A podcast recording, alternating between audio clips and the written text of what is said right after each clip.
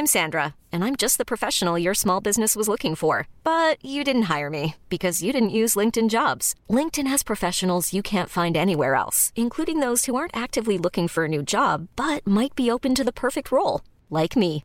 In a given month, over 70% of LinkedIn users don't visit other leading job sites. So if you're not looking on LinkedIn, you'll miss out on great candidates like Sandra. Start hiring professionals like a professional. Post your free job on linkedin.com/achieve today. Eu sou Mário Persona e essas são as respostas que eu dei aos que me perguntaram sobre a Bíblia.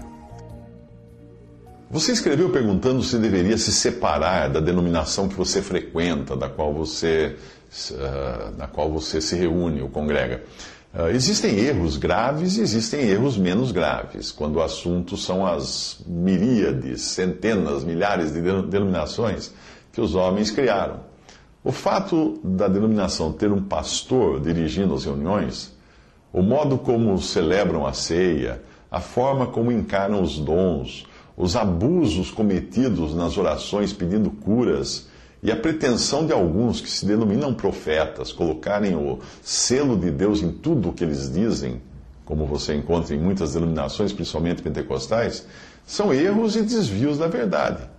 Mas o maior erro, e que deve ser o real motivo de você buscar se separar-se da denominação onde está, e congregar-se, passar a congregar somente ao nome do Senhor e para Ele, o maior erro é o sectarismo, ou seja, é a negação na prática da unidade do corpo de Cristo.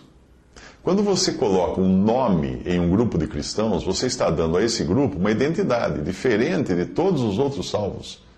Isso é negar na prática que o corpo de Cristo seja apenas um, formado por todos os salvos.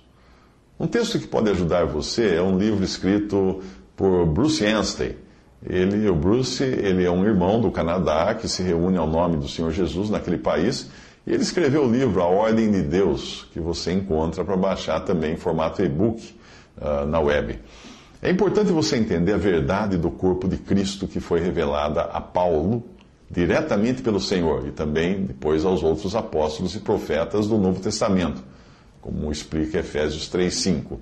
Porque mesmo que um grupo, um grupo de cristãos se reúna exatamente como diz a Bíblia, ainda assim esse grupo pode ser apenas mais uma seita ou divisão.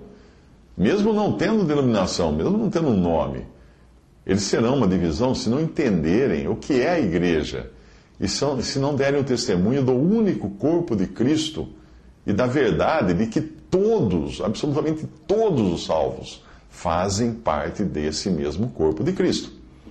Quando nós partimos o pão na ceia do Senhor, a primeira coisa que nós vemos ali são os símbolos do corpo e do sangue do Senhor Jesus, uma representação, uh, não são a coisa em si, mas são uma representação como se fosse um retrato. Uh, mas também outra coisa que nós vemos ali é que o pão representa, antes de ser partido, um corpo, o corpo de Cristo, no sentido da comunhão de todos os salvos por ele. Quanto à sua pergunta do, que você fez no final, Uh, é assim mesmo que as coisas costumam acontecer. O primeiro passo será você identificar e se apartar do erro, como ensina o capítulo 2 de 2 Timóteo. O segundo passo será buscar entrar em comunhão com a assembleia de irmãos reunidos ao nome do Senhor mais próxima de você.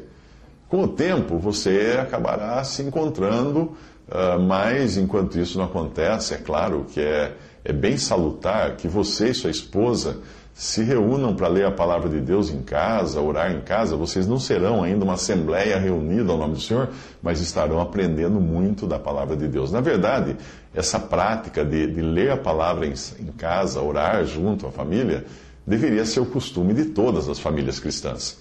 E se isso for feito diariamente, ainda que sejam apenas alguns minutos por dia, melhor ainda. É importante entender, porém, o caráter de uma reunião assim uh, entre você e sua esposa, que vocês são dois, mas ao mesmo tempo são uma só carne. E existe uma diferença uh, entre vocês reunindo assim informalmente em casa e uma reunião de assembleia. Uma reunião da assembleia, uma reunião da igreja. Imagina, imagina uma empresa. Quando os funcionários se reúnem ali na empresa para para tratar de assuntos da empresa são reuniões feitas por iniciativa deles e que não necessariamente representam a empresa como um todo.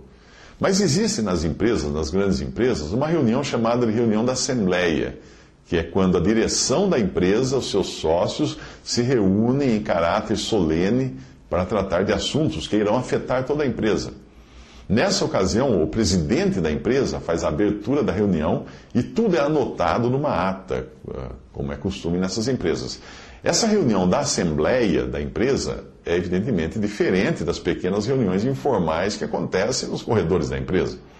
Usando isso de exemplo, imagine você e sua esposa se reunindo para ler e orar, como sendo essas reuniões informais.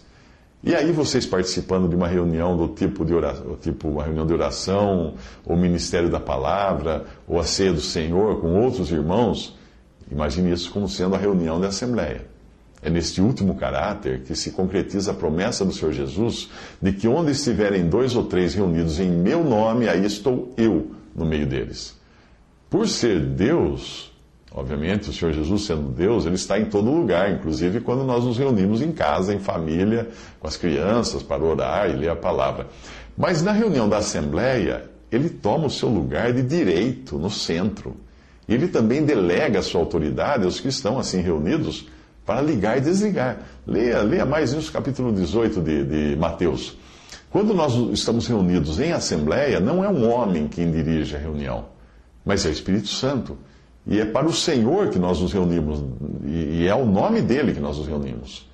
Não para um homem ou para pregar o evangelho para incrédulos, não. Nós reunimos para, para o Senhor. Numa reunião assim, mesmo que ninguém leia ou fale coisa alguma, ainda assim nós estaremos congregados ao nome do Senhor, obedecendo aquilo que ele pediu.